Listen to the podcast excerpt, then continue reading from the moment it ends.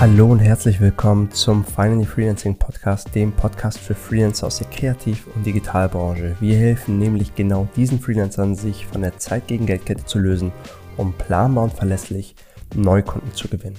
Auf unserer Website finally-freelancing.de erfährst du genau, wie wir das machen, für wen wir das machen und bereits gemacht haben und ob es was für dich wäre. Folge uns zusätzlich auf Instagram unter finally-freelancing für tägliche Behind-the-Scenes-Aufnahmen und Quick-Tipps, die du direkt umsetzen kannst. Und jetzt freue ich mich sehr auf dich und wünsche dir viel Spaß bei unserer heutigen Podcast-Folge. Let's go! In diesem kurzen Video erfährst du, wie du mit vergleichbar geringem Mehraufwand einen viel höheren Wert für den Kunden stiftest und somit dein Angebot auch ganz anders bepreisen kannst, welches letztendlich dazu führt, dass du deinen Stundensatz hebelst. Mein Name ist Maron von der Finally Freelancing Beratung. Ich helfe digitalen kreativen Freelancern dabei, sich von der Zeit gegen Geldkette zu lösen, Kunden auf Augenhöhe zu gewinnen besser zu verhandeln und die eigenen Preise besser durchzubekommen, sodass man Raum, Zeit und Lust hat für gute, kreative Arbeit. Lass uns direkt starten.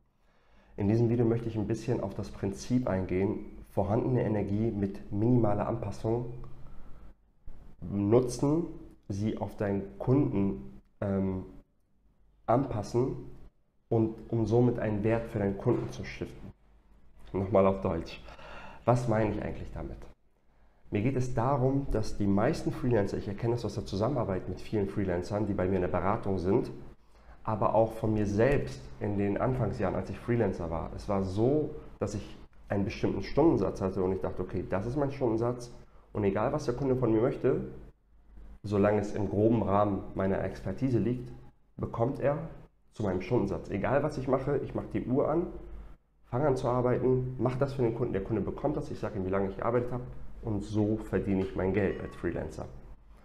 Und das ist ein Zahn, den ich vielen Leuten ziehe, die in die Beratung mit mir kommen. Den meisten geht es so. Wie ziehe ich in diesen Zahn?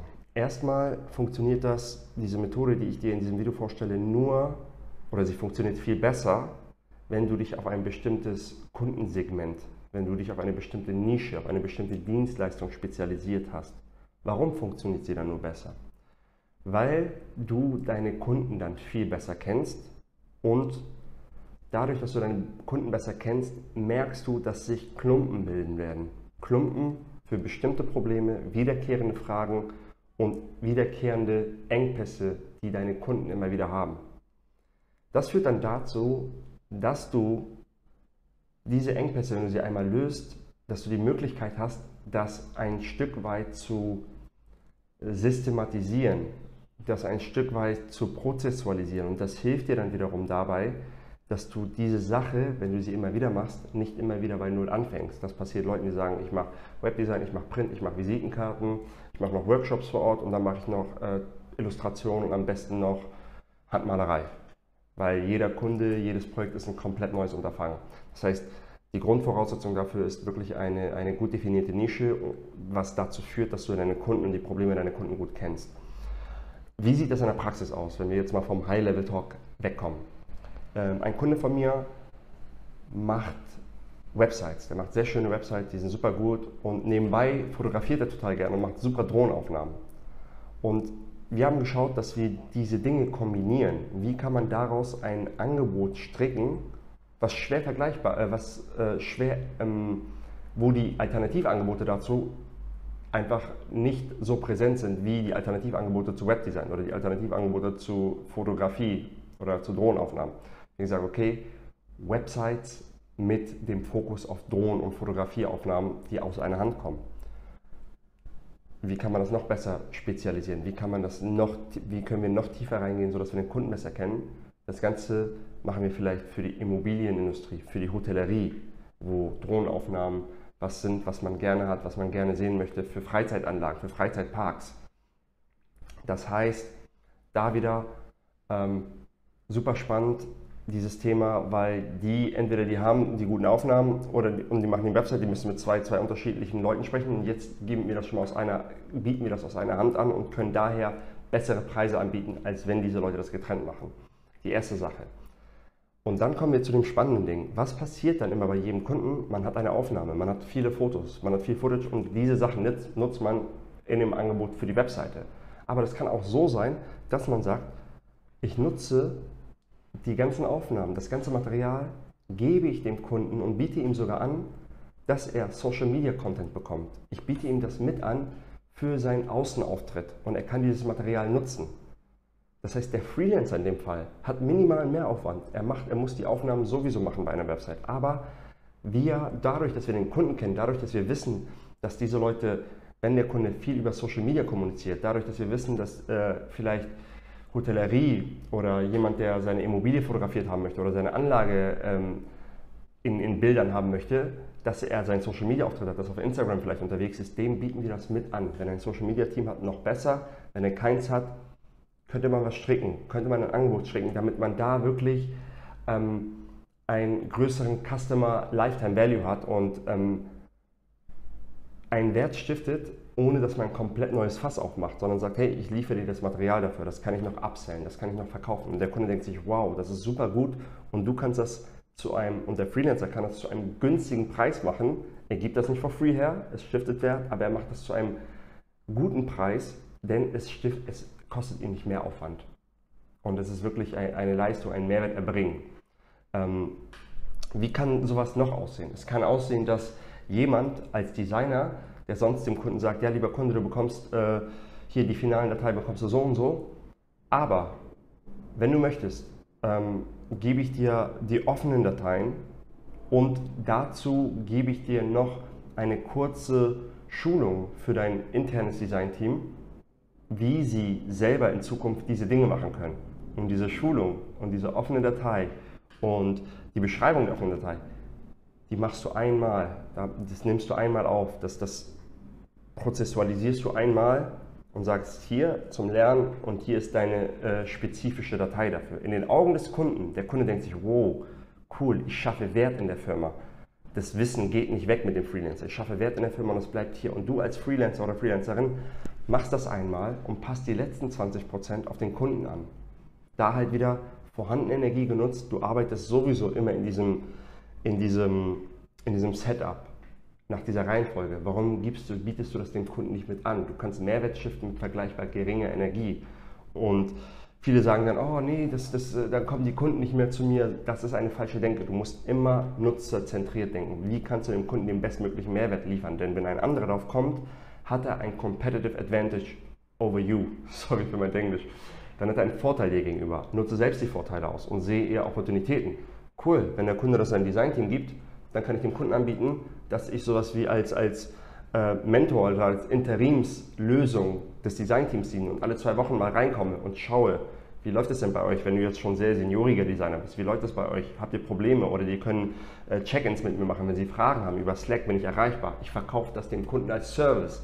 Der Kunde schreibt mir sowieso zweimal, dreimal, viermal in der Woche und ich antworte sowieso und bin dann gestresst und hektisch und will ihn nicht verlieren. Warum bietest du das nicht in deiner Angebotsphase nicht schon als Service mit an?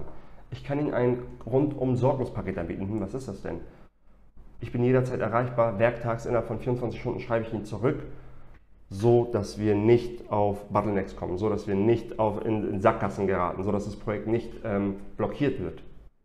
Da wieder vorhandene Energie nutzen, eine Sache, die du sowieso machst, aber anders beleuchten und dem Kunden auch anders verkaufen. Und da ist halt der Unterschied, du sagst dem Kunden nicht, was du machst, was das für eine Mühe ist, sondern was es dem Kunden bringt. Du verkaufst dem Kunden ein smoothes Projekt, ein Projekt, das nicht ins Stocken gerät, ein Projekt, das konstant vorangeht, weil du konstant dran bist und erreichbar bist.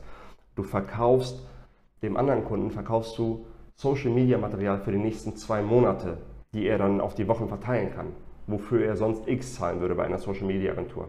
Du verkaufst dem Kunden Wissen, was er in seine Firma bringt. Wenn dadurch seine Mitarbeiter 10 oder 15 oder 20 Prozent effizienter arbeiten, auf, die, auf das nächste Jahr gesehen, wie viel, ist es ihm, wie viel mehr ist es ihm das wert? Allein einfach diese Denke zu haben und von dieser Richtung zu denken und dem Kunden auch diese Fragen zu stellen, machen dich zu einem Top-Freelancer. Die bringen dich an einen anderen Tisch und die bringen, die, die, die, die bringen dich in eine Position, wo du einfach deinen Stundensatz ganz anders hebeln kannst. Denn die Dinge, die ich gerade aufgezählt habe, sind vergleichbar minimaler Mehraufwand, aber sie stiften einen großen Mehrwert in den Augen deines Kunden und diesen großen Mehrwert, den kannst du dementsprechend bepreisen.